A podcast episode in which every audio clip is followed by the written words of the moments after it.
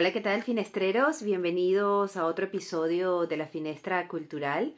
Tenemos hoy una mm, edición o, un episodio especial. Normalmente lo hacemos una vez a la semana, así que los que se conectarán les parecerá un poco extraño vernos al aire, por decirlo así, un domingo.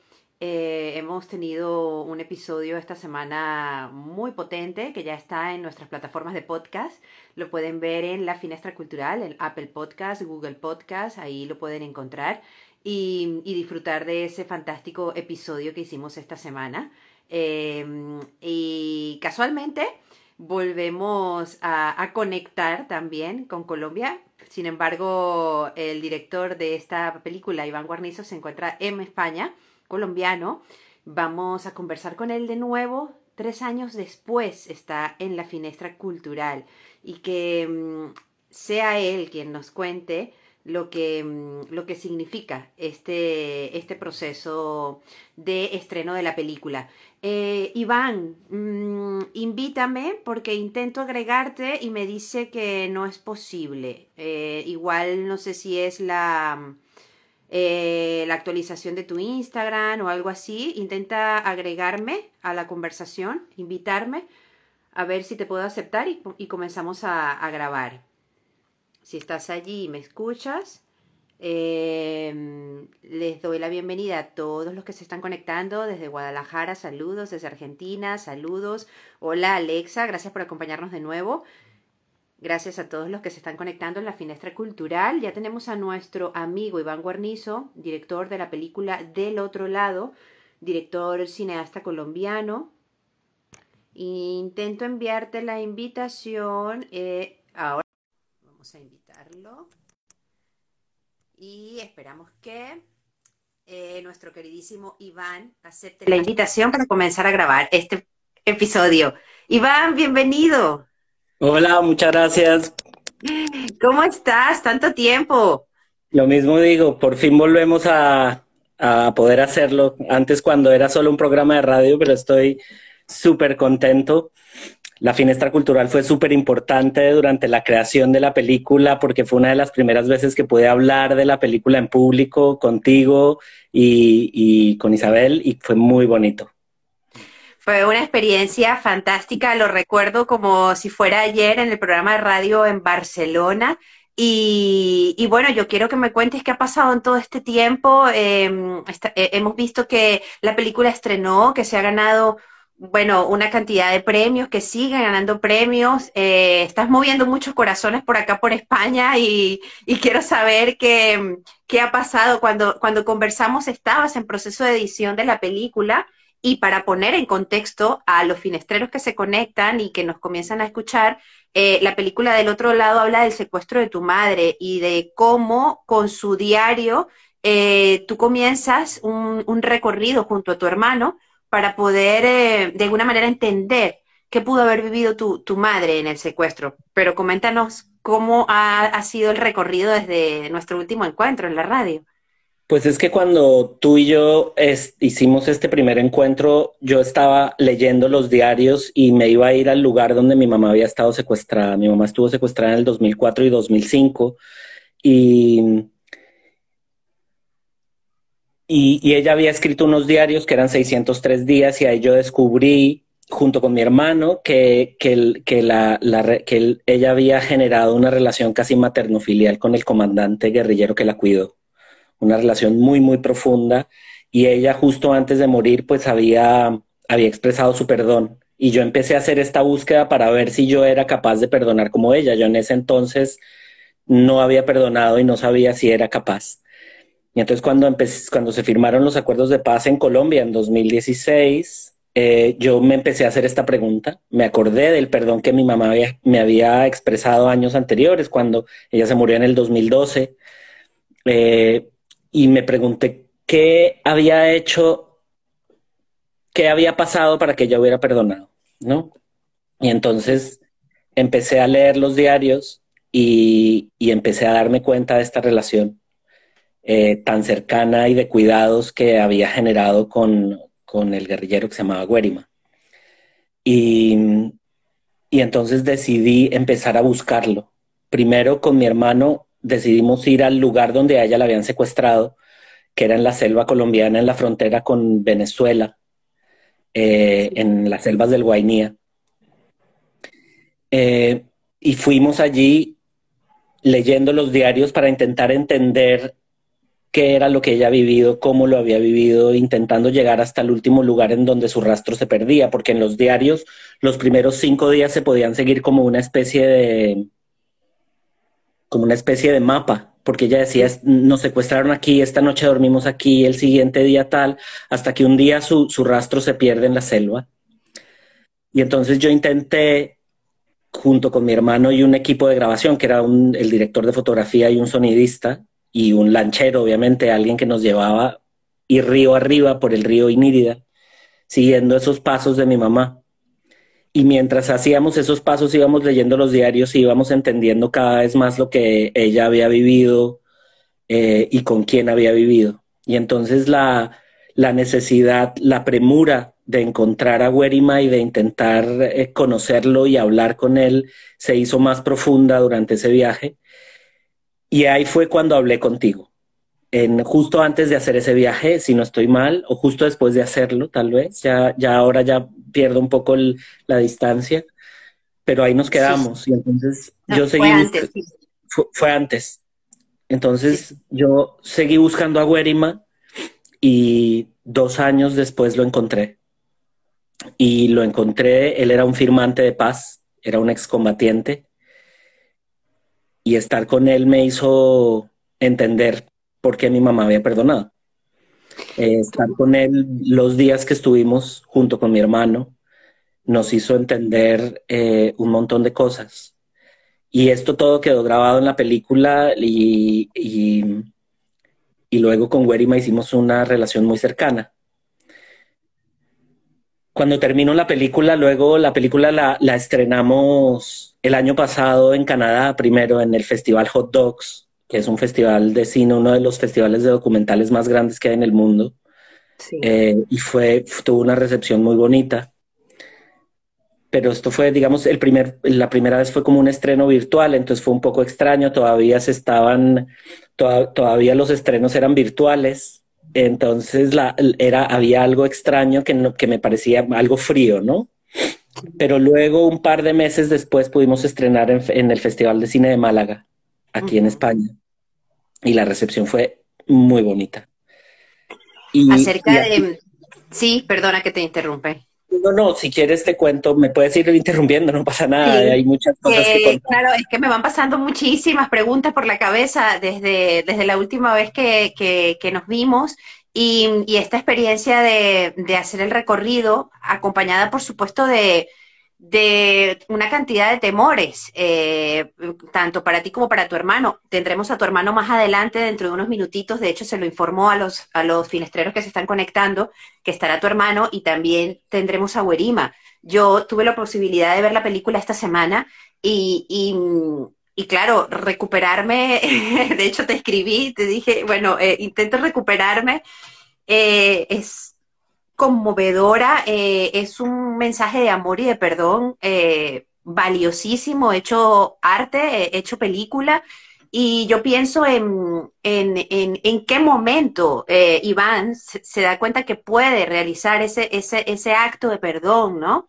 Incluso pienso cómo fue la educación de Iván y su hermano de niños, cómo fue el trabajo espiritual o, la educación que recibió por, parte de Beatriz, ¿no? En relación al perdón y cómo de pronto este acontecimiento eh, eh, familiar da ese vuelco para que ustedes lleguen a este nivel de evolución espiritual y, de perdón y además hacerlo arte? Uy, son muchas preguntas condensadas en, un minuto, pero mira, yo, yo, yo creo que mi mamá nos enseñó siempre que el, que el corazón lo teníamos que tener abierto y que todas las personas eran válidas. Eso sí es algo que yo siento que mi mamá nos enseñó. Mi papá murió cuando yo tenía 11 años y mi mamá se hizo cargo de nosotros dos desde esa época. Mi hermano tenía 16, él tiene cinco años más que yo, aunque no le gusta mucho que lo diga. Eh, ya, ya se reirá. Pero, pero ella, ella, nos, ella nos crió mucho desde que mi papá se murió. Y yo siento que, que la apertura de mi mamá es, es como una cosa como muy importante. pero te digo la verdad, yo creo que mi mamá nos terminó de enseñar cuando ella ya no estaba. Cuando ella, ah, la última conversación que yo tuve con mi mamá fue precisamente esta del perdón. Ella estaba muy, muy enferma y yo estaba acompañándola sus últimos días y fue cuando se anunciaron por sorpresa los diálogos de paz en Colombia. Eh, y entonces tuvimos nuestra última conversación más allá de los avatares de la enfermedad, o sea, era la última conversación profunda. Y yo le pregunté qué opinaba de los diálogos de paz y ella me dijo que era perfecto, que, que lo único que ella quería era que, no le que, que eso que le pasó a ella no le pasara a nadie más, que ella había perdonado y que ella no sentía ningún odio. Y eso para mí fue como una especie de golpe en la cabeza muy potente. Y, y te digo la verdad, esa, esa enseñanza, ese perdón, realmente no me llegó sino hasta tiempo después. Cuando tú me preguntas cuándo pude perdonar yo, mi hermano y yo tenemos como, em, tenemos como visiones distintas. Él, él, él tuvo su proceso, mi proceso era que yo no había perdonado, pero yo empecé a, empecé, cuando empecé a entender a mi mamá, cuando empecé a leer los diarios profundamente, cuando empecé a estar en el lugar donde ella estuvo, yo empecé a perdonar y me di cuenta de una cosa impresionante y es que yo perdoné antes de conocer a Guerima, antes de encontrármelo cara a cara. Y entonces ahí fue cuando me di cuenta que el perdón era algo que yo no le otorgaba a nadie, sino era algo que yo me otorgaba a mí mismo. Y eso para mí fue un descubrimiento muy, muy potente. Yo ahí descubrí que cuando yo perdoné, que no fue un, de un día para otro, sino algo que, que fue pasando lentamente, pero cuando, cuando me di cuenta, de repente un peso de mil toneladas se me había quitado de los hombros. Y me, me permitió ser mejor persona y me permitió acercarme a Guerima desde otro lugar.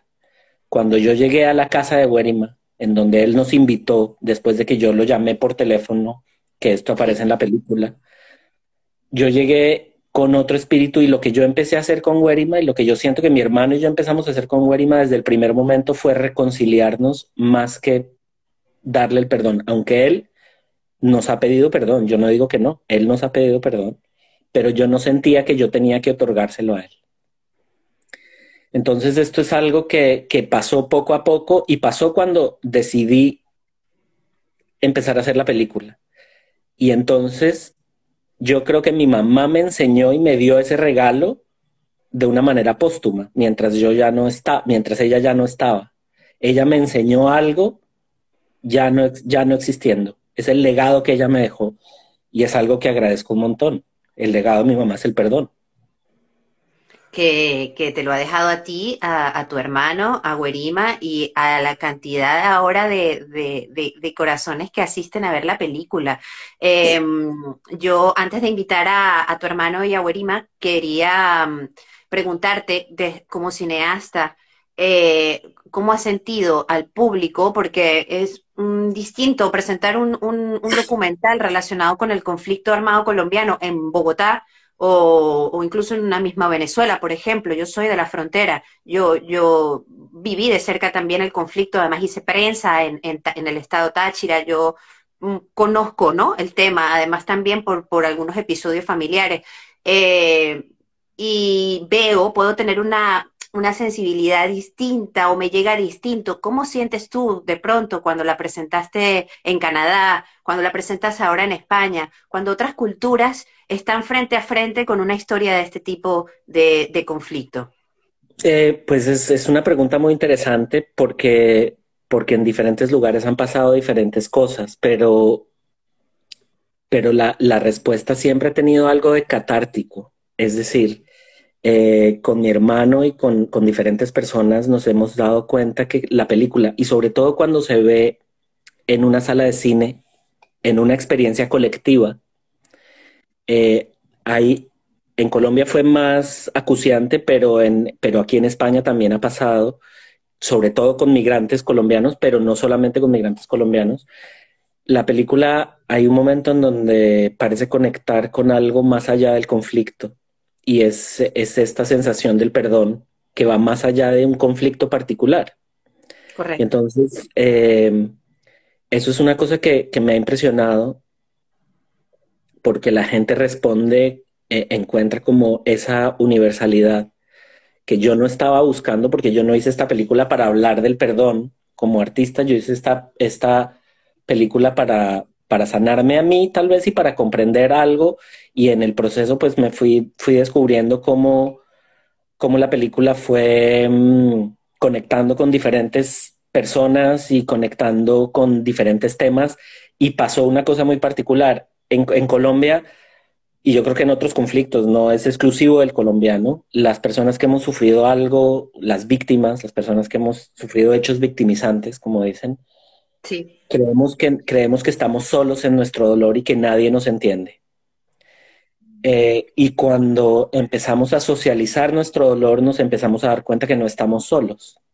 Y eso es una cosa como muy importante. Yo empecé a socializarlo con mi hermano primero, después con gente como tú, por ejemplo, contigo y con Isabela, cuando cuando me invitasteis a la radio aquí en Barcelona y luego con diferentes personas lentamente en, en, la película también con mi familia, lo hablo por primera vez con mi hermano, lo hablo por primera vez con mi familia y el círculo de, de mi dolor se empieza a ampliar y la socialización de mi dolor se empieza a ampliar y empiezo a entender que no estoy solo en mi dolor, que mucha gente vivió cosas parecidas, empezando por mi hermano, que no habíamos hablado de esto en muchísimos años y lo empezamos a hablar por primera vez en la película. Eh, empiezo a entender que sentimos cosas iguales y empiezo a identificarme y empiezo a sentir una especie de solidaridad de él hacia mí y mí hacia él y luego con el círculo más de la familia y con un círculo que va más allá de mi familia y luego con los personajes y luego con los, con los espectadores y se va ampliando y lentamente esa socialización va haciendo que, que, haya como una especie de una, que, esa universalización de lo que es el perdón empiece como a pasar por diferentes personas y eso es lo que he sentido, por ejemplo, aquí en Madrid. La película la presentamos en Madrid la semana pasada, estuvimos cuatro días y, y, estaba esa sensación. Espera un momento. Tranquilo. Vamos a seguir conversando con Iván Guarnizo, y vamos a aprovechar esta oportunidad, Iván, para invitar a, tu hermano y a Guarima, ¿te parece? Sí, claro. Vamos Ellos a, están esperando ahí, creo. Vamos a agregarlos por acá. Tenemos a Guarima, le enviamos la invitación. Y tenemos a tu hermano, mm, ¿vale? A tu hermano Papeto. Eh, muy bien. A ver, esperamos que acepten. Y em, definitivamente, Iván, esto ha sido un círculo de, sanación absoluto, ¿no? Eh, el, estreno de la película. Hola, Papeto, bienvenido a la Finestra Cultural. Hola, hola, ¿cómo están? Disculpen la demora un poco corriendo. No, Estamos de turistas por acá en Barcelona. ah, qué bien, qué bien. Me alegra, me alegra mucho. Pues bienvenido. Em, de verdad que en la Finestra Cultural estamos súper contentos de tenerte. Aquí viene entrando Guerima, vamos a darle también la bienvenida. Y, seguimos con la, ronda de preguntas. Estábamos conversando con Iván acerca de, el perdón, ¿no? Y cómo se está expandiendo a través de esta, de esta película por, por diferentes países del mundo. Hola, Guerima, bienvenido a la Finestra Cultural. Buenas noches. A todas y todos, muchas gracias por la invitación. Y aquí, a ver, un poco nervioso, pero vamos a ver qué podemos aportar. Muchas gracias. Es, es un gusto tenerlos. Eh, Papeto, quería mm, eh, comenzar pues preguntándote acerca de, de, justamente lo que estaba tratando para hilarlo con la conversación de Iván. Hablaba acerca de cuando ustedes comienzan a conversar, ¿no? y ese regalo que, que, que, que dejó, dejó, permitió el hecho de poder comenzar a hablar del tema y poder comenzar a sanar, ¿no? De lo que había ocurrido, de lo que tú vivías como, como desde otra perspectiva, lo que estabas viviendo a raíz de los acontecimientos de tu madre y eh, en paralelo pues iban realizando la película. Em, cuando veo la película te veo con tu hijo, ¿correcto? Correcto. Vale, eh, ¿cómo, cómo vives ese proceso de lanzarte, digamos, a, a la experiencia de, de hacer el, el, recorrido que hizo tu madre gracias a los diarios junto a tu hermano? ¿Cuándo decides hacerlo? Bueno, yo yo como dijo mi hermano antes, eh, yo viví todo esto, esto de una forma muy diferente porque yo vivía en Bogotá cuando mi mamá eh, la secuestraron y pues yo estuve un poco pues mucho más cerca a todas las todas las conversaciones y todas las llamadas y todo eh, aunque mi hermano fue un par de veces a ayudar un poco a tratar de ayudar pero pues la verdad no podíamos no podíamos hacer mucho entonces eh, yo lo viví un poco diferente. Y cuando mi mamá volvió eh, también estuve muy cerca de ella y mucho y pasé mucho más tiempo que mi hermano pues obvio él vivía acá. Y, yo, y yo la escuché mucho a ella hablando de toda su experiencia.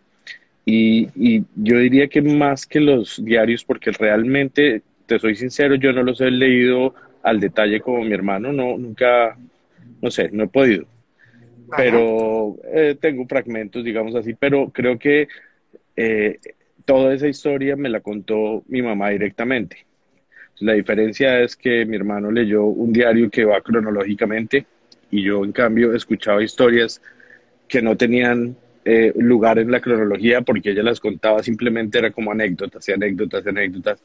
Y en todo esto, pues uno empieza a, conocer esa persona que, la cuida, porque casi en todas las anécdotas estaba Guerima. Entonces uno empieza a conocer eh, esa persona y a, y a, entender ese vínculo tan importante que hubo entre ellos.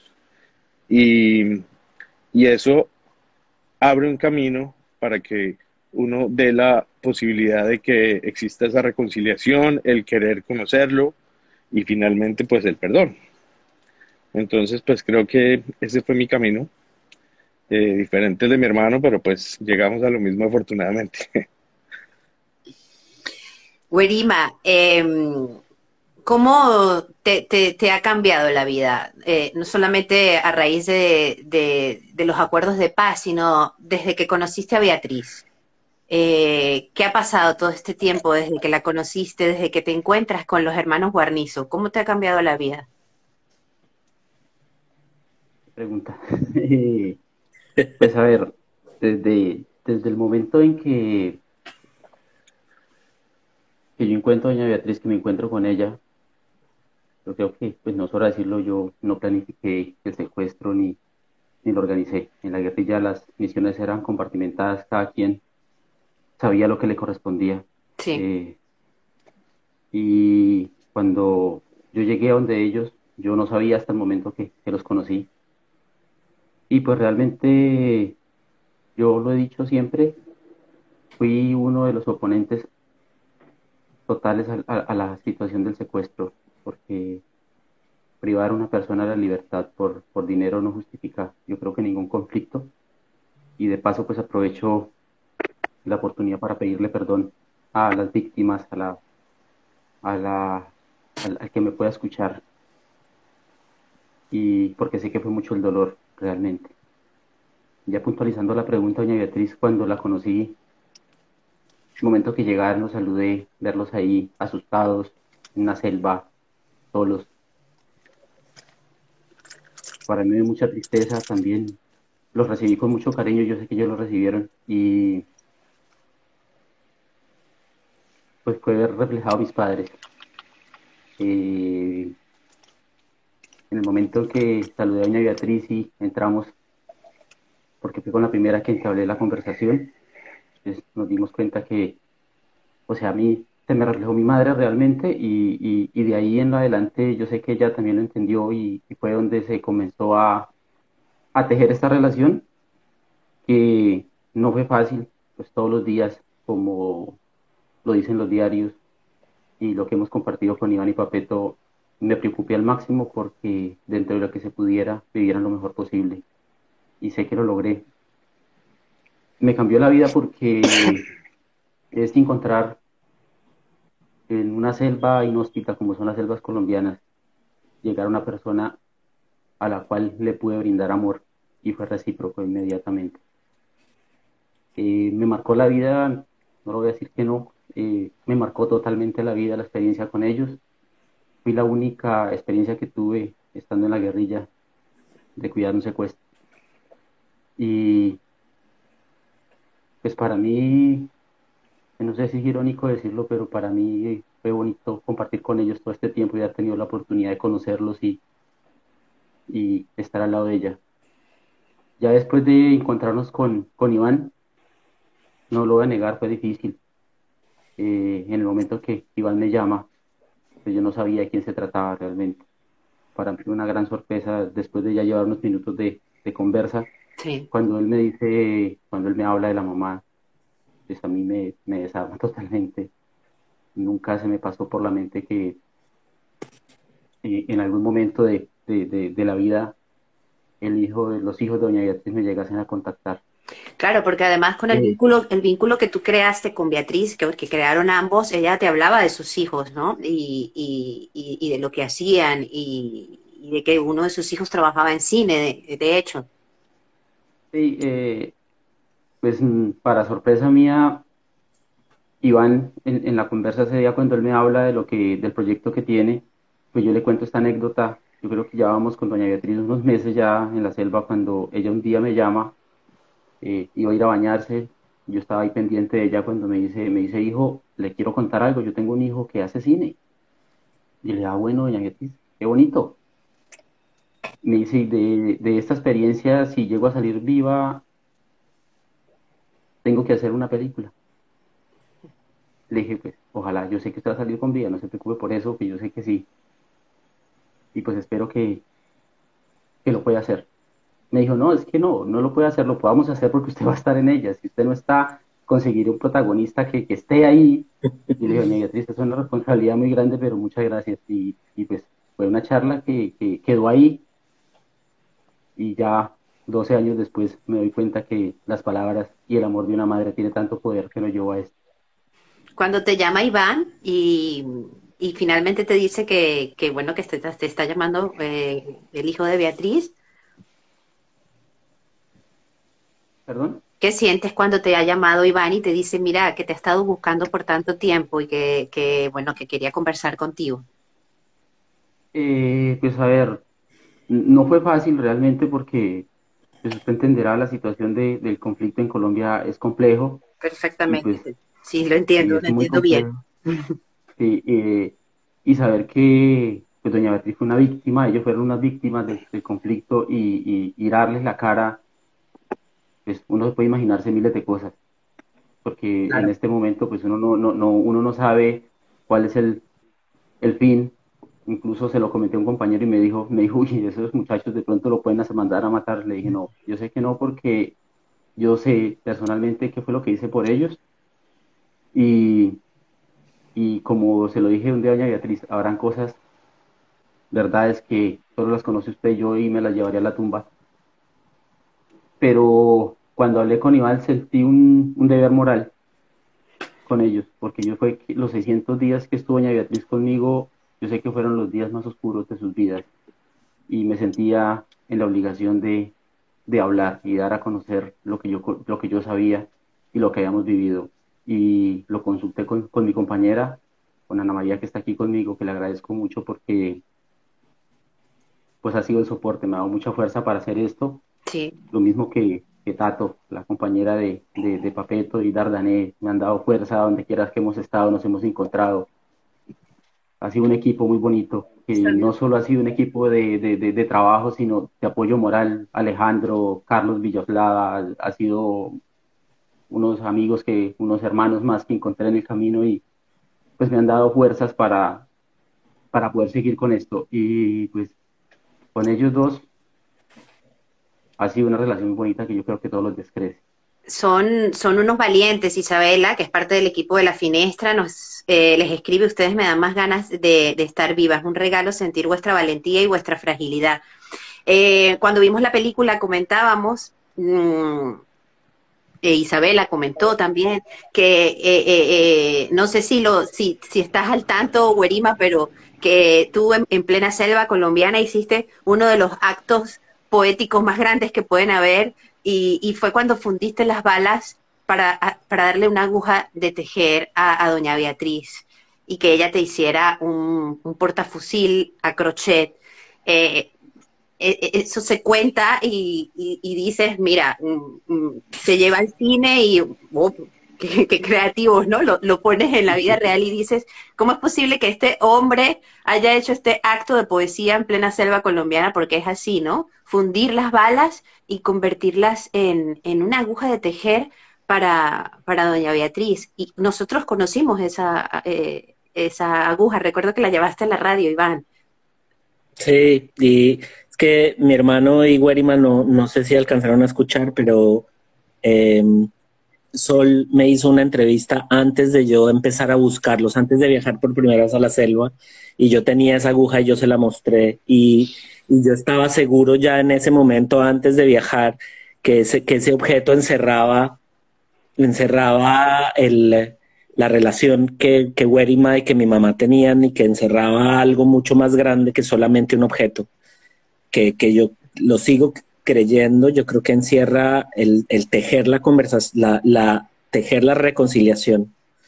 Y, creo que lo que dices, eh, Sol, eh, me parece un acto poético el hecho de hacerla, no o sea, y, y, yo siempre se lo he agradecido a Werima y por eso le pedí volver a hacerlo en la película, porque yo quería yo quería ver cómo se fundían unas balas. Para mí era muy importante derretir la, guerra de alguna manera.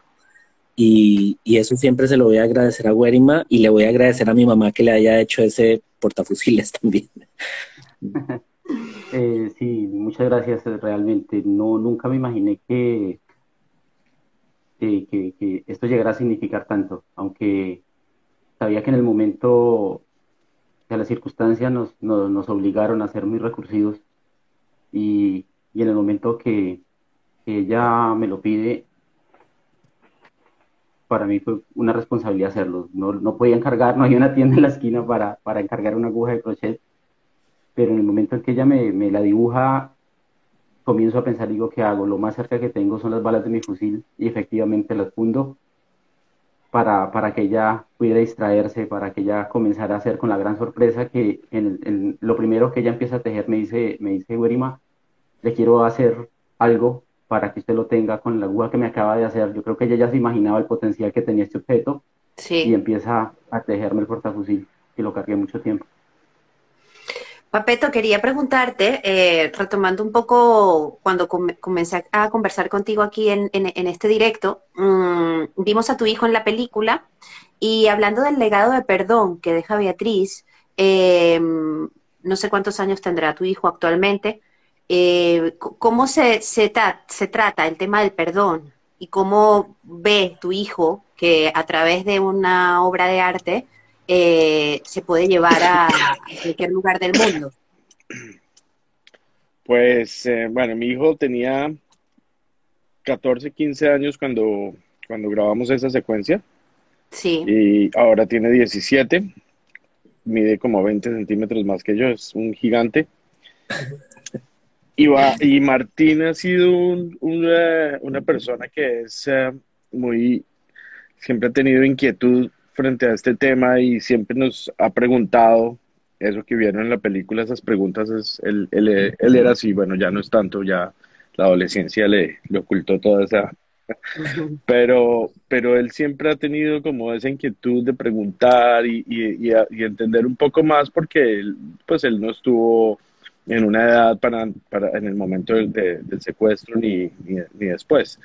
Claro. Eh, la verdad, pues yo, yo no, yo lo que le muestro, le muestro a él de mi proceso de perdón, pues es lo que él ve y lo que todos ven. Yo no, yo no he tenido nunca una conversación con él directa porque creo que no la necesita. Él, él, simplemente interiorizó todo el, el proceso y él eh, entendió cuál era el, el, el, objetivo de la película desde que eh, pues mi hermano decidió empezar a hacerla y después, eh, cuando supo que íbamos a conocer a Werima, pues yo creo que él es una persona inteligente y entiende que si uno va a ir a conocer a Werima es porque ya hay un, un camino hecho hacia el perdón.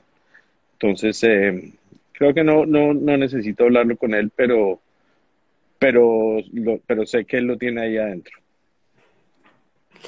el, proceso del perdón, como lo ven los hermanos Guarnizo y, y Huerima también. A mí me parece interesante que creo que uno de los objetivos también, y está clarísimo, eh, incluso con el nombre, que, que, ahí va mi pregunta en relación al nombre del otro lado, a mí lo que me llega como, como, como espectadora, luego escucharé pues eh, que está dentro de cada uno de, de, ustedes, pero como espectadora a mí lo que me llega del otro lado, aparte por supuesto del perdón, es el hecho de hacer visible de alguna manera que mm, el que en teoría tiene la etiqueta puesta de malo, ¿no? O de malhechor, pues también es una víctima, también, también tiene mucho dolor, también tiene una cantidad de heridas enormes que, que cuando cierras ese círculo de perdón puedes lograr ver, ¿no? En este caso, eh, la gente que, que, perpetró ese hecho, eh, Guerima, que era su, su, cuidador, y que luego en ese, en ese diario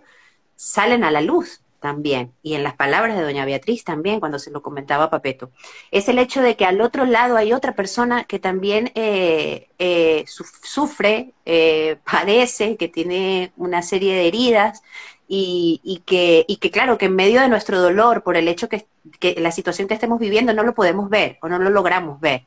¿no? Yo no puedo ver el dolor de, de, de la persona que en algún momento se llevó a mi madre, ¿no? Y, cómo puedo llegar a ese punto a mí es el, ese es el mensaje que me llega del otro lado, que no sé qué me pueden decir ustedes, eh, Iván.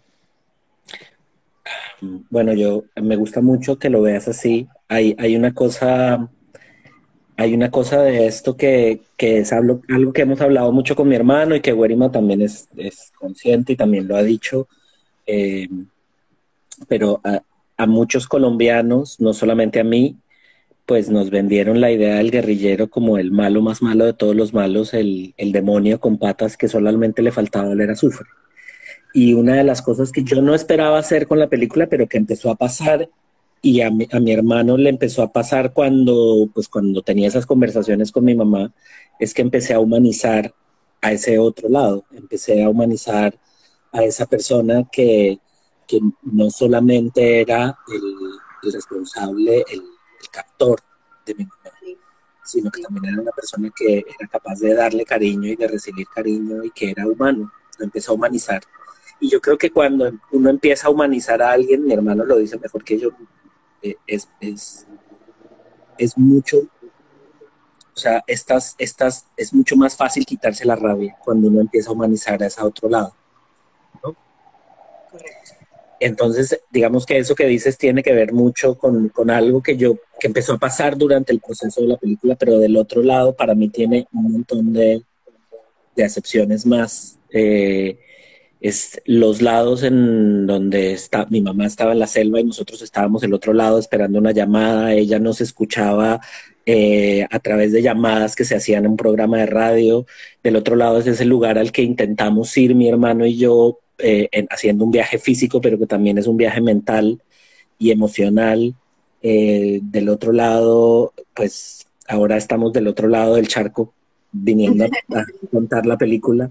Eh, digamos que tiene excepciones, ellos también han visto otras, así que... Sí, Papito, adelante.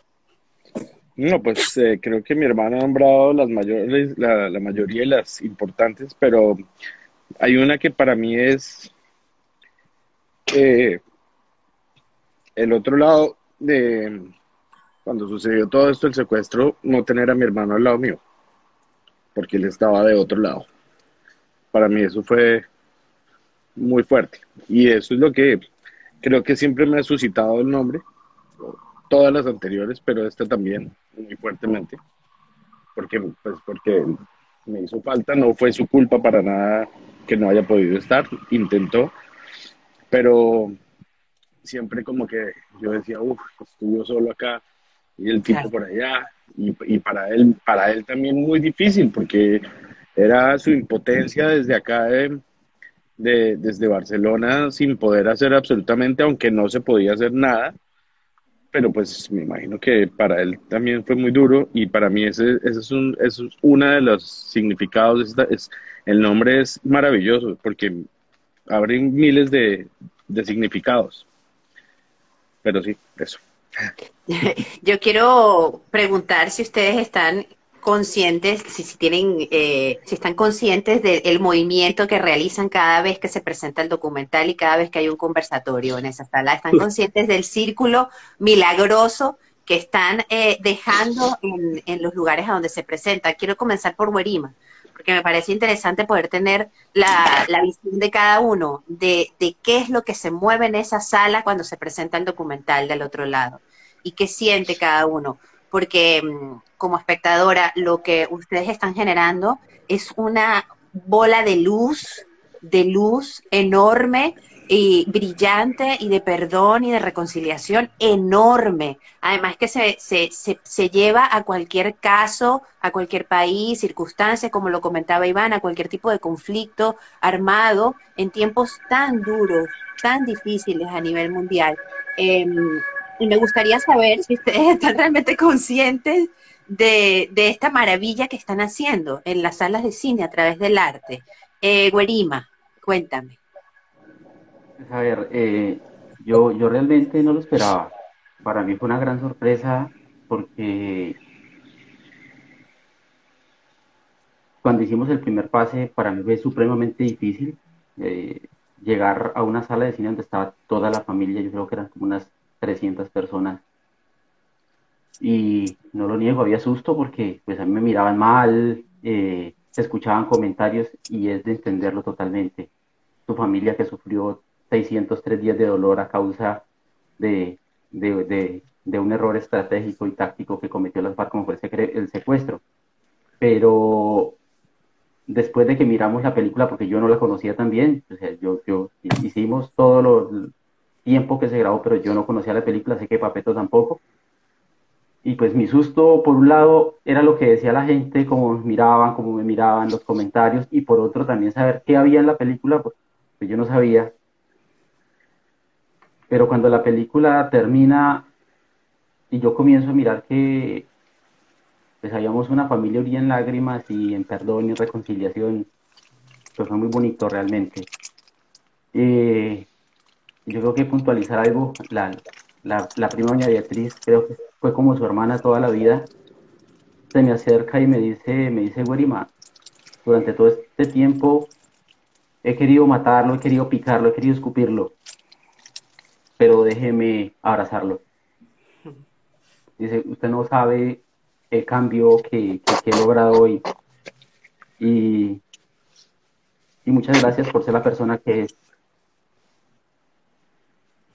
Para mí, yo cuando fue la primera persona que se me acercó y me lo dijo, yo ya me liberé. Pero cuando llega uno, el otro, el otro y el otro y nos sacan de la sala y afuera fue lo mismo, lágrimas, eh, mucho valor, mucha eh, emoción encontrada. Entonces es cuando yo, yo, yo, digo realmente mm, no tiene uno cómo, cómo imaginarse lo que uno está haciendo. Eso pasó ahí, dijimos, no, ya el próximo pase va a ser más tranquilo y no, en, ninguno. Realmente todos los, los, pases que hemos hecho en la película, donde yo he tenido la oportunidad de estar, eh, no es fácil, realmente. Ha sido duro porque lo que decían, alguien puntualiza algo de sufrimiento, algo de dolor y, y todos nos hemos encontrado en, en, en, el significado del perdón y la reconciliación y yo creo que eso es algo muy bonito y cuando uno encuentra esa herramienta en el cine para llevar este mensaje de paz y cuando los medios de comunicación también logran hacer como lo que están haciendo ustedes ahorita, que nosotros podamos contarle al mundo, que la gente nos escuche y, poder hacer ejemplos es una responsabilidad muy grande, pero es muy bonito poder aportarle a la paz y a la reconciliación, no solo en, Colombia, sino, en el mundo entero. Eh, y sé que va a seguir siendo difícil. En Madrid, de la primera fase que hicimos, te lo dije a Iván, le dije, créame que yo quería salir corriendo, porque pues es otro público, no sabía cómo la iban a recibir, pero es donde nos damos cuenta que realmente la paz, el perdón y la reconciliación es un grito que no solo lo quiere Colombia, lo quiere el mundo entero. Y, y, hay que seguir aportándolo mientras se puede, hay que seguirlo haciendo. Es un ejercicio muy bonito y, y yo sé que de que esta película ha, rodado me ha servido mucho para cambiar y también para perdonar, porque como su merced lo decía al comienzo, de una u otra forma uno también es víctima del estado, del abandono, de, impulsarnos a, a coger las armas para reclamar los derechos, no queriendo con esto promover la, la lucha armada porque no, no, no, sé que esto no tiene eh, significado ninguno, matarse uno por, con otro porque piensa diferente o porque por necesidades. Yo creo que lo, lo, lo dije un día, también un familiar de, de, de, Iván y Papeto me lo decía, ¿usted ha perdonado? Le dije, sí, claro. Para yo venir a pedir perdón, yo creo que tengo que primero estar liberado de esos, de esos odios, de esos rencores que uno tiene y abrir el corazón y mirar que cientos de personas, yo creo que miles lo han hecho. O sea, yo digo, ya, ya no voy por bien servido, realmente muy bonito. Iván.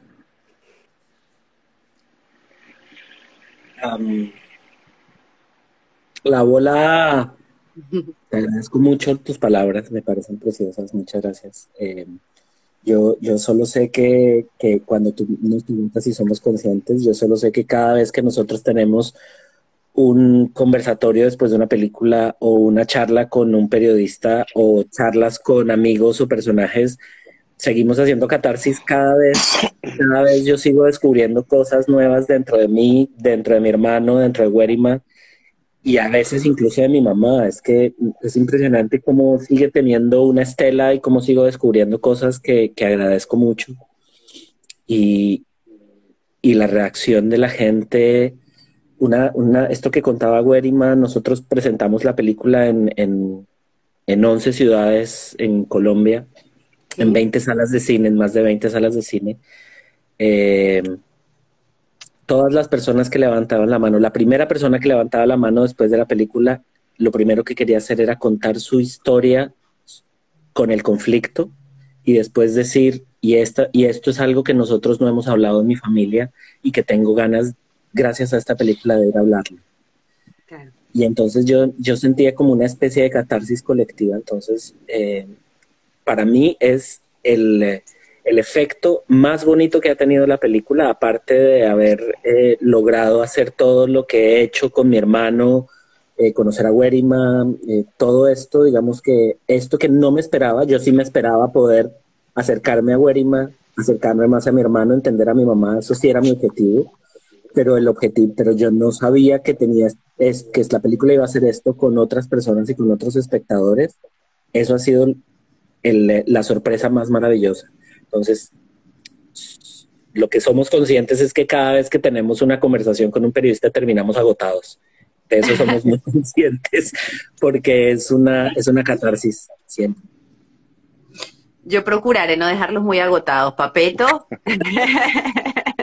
No, pues creo que todo lo que dicen, pues para no repetir, pero definitivamente esto yo creo que nosotros también tenemos que agradecer mucho a estos espacios y a la gente que se toma el trabajo de, quedarse y acompañarnos y, dialogar con nosotros porque, porque es una catarsis increíble, o sea, no para, no para, esto es, como lo he dicho varias veces, esto es mejor que ir al psiquiatra, porque uno, uno empieza a explorar unas cosas increíbles que no, que no pensaba, porque, pues porque no, primero que todo hay, hay, que, hay que pensar mucho para responder algo que es, que, es eh, digamos, para todo el mundo. Y, y, entonces todo esto, cada vez que pasa, uno se da cuenta que tiene algo por allá guardado que no lo había visto. Y, y, es increíble, entonces es un agradecimiento total con todo este, esto que pasa en las películas. Y pues eh, viendo la película como tal es increíble, pues porque uno se siente acompañado. No realmente no está viendo una película para entretenerse, sino es, eh, es, es como, como sentirse acompañado, la solidaridad ahí flotando y es muy bonito, es una, una cosa increíble. Y oír los testimonios de personas que, pues que, que no es que hayan cambiado de pensar, pero que se han abierto un poquito más eh, el espectro que no es blanco y negro, que, que hay cositas en el medio que toca también entender para poder juzgar con criterio, pues es importante, es increíble. Isabela comenta, nos quieren vender la guerra y lo único que nos acerca a la paz es promover y extender la paz. Reguemos paz allí donde vamos. Totalmente de acuerdo y, con la herramienta del arte y en este caso del cine, creo que es un camino y, una posibilidad eh, maravillosa. Eh, Iván, coméntame acerca de las proyecciones, próximas proyecciones eh, para los que están conectados y que estén en las ciudades donde se va a proyectar.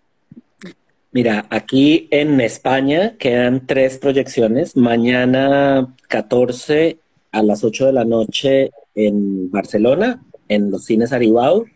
Y el martes 15 también a las 8 de la noche en los cines Aribao.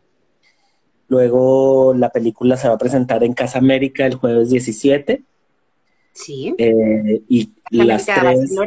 En Casa, no, Casa América Madrid, perdón. En Casa América de Madrid, volvemos a Madrid, Casa América de Madrid a las seis y media de la tarde. Estos tres pases vamos a estar Werima, mi hermano y yo presentando la película. Y luego a finales de este mes vamos a estar el día 28 y el día 30 en Toulouse. Por si hay algún seguidor de la Finestra en, en, en el Festival de Cine Latino, en donde solamente voy a estar yo presentándola eh, porque ellos ya se, se regresan a, a, Colombia después del pase de, de, Madrid. Y esto es lo que de momento hay. Y a partir de abril, la película en Colombia se va a poder ver a través de la plataforma de Señal Colombia, es RTCV Play. Eh, a partir del 7 de abril, si no estoy mal, 7 o 9 de abril, va a estar en abierto para todos los colombianos. Y eso es importante también. Qué maravilla. Sí, sí, me parece súper interesante además que lo menciones. Em, de hecho, hay gente conectada que estuvo conectada en el episodio pasado. El episodio pasado eh, tuve una conversación con Alejandra Borrero, reconocida actriz colombiana, que directora de Casa de Borrero, y quien va al Festival Iberoamericano de Teatro de Bogotá con Victus, que es una obra de teatro que está eh, montada con, con personas que, que, bueno, que entregaron las armas, ¿no? Y que se retiraron del conflicto. Entonces es un trabajo precioso que, bueno, a, a Papeto y a Huerima, que si se quieren acercar a, al teatro, a Casa E, puedan ver esta obra maravillosa que está totalmente, de hecho, el hecho de que hayan sido pautados todos estos entrevistados uno tras otro fue simplemente organizado por el universo, no lo hice yo. Y entonces me parece muy curioso, ¿no? Que hayan coincidido uno tras otro. Eh, animo entonces a Werima también, que, que ya ha sido testigo de, de, las maravillas que hace el arte y, y bueno, que se acerque por allá también. Y claro que sí, hay que hacerlo. Yo lo he dicho y lo he hablado con, chicos que están iniciando en el cine y, y realmente las películas documentales, las entrevistas, creo que es una herramienta que hay que seguirla extendiendo para seguir aportándole desde, desde donde estemos, porque yo creo que cuando uno mira a la cara a una víctima, y le puede abrir el corazón, explicarle y que no le cuente, encontrarse uno con el otro. Yo creo que eh, es una forma de, hacer paz, hacer reconciliación, hacer perdón. Y esto lo hemos logrado gracias al cine, gracias a los medios de comunicación. Y no hay que parar, hay que seguir.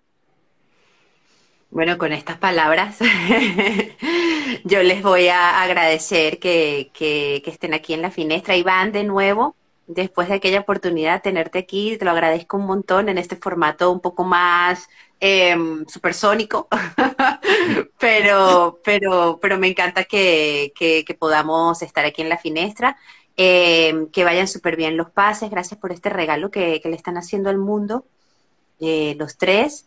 Y, y, que sepas que, que, bueno que los espectadores no, no creo que no, no hay manera de agradecer este tipo de obras.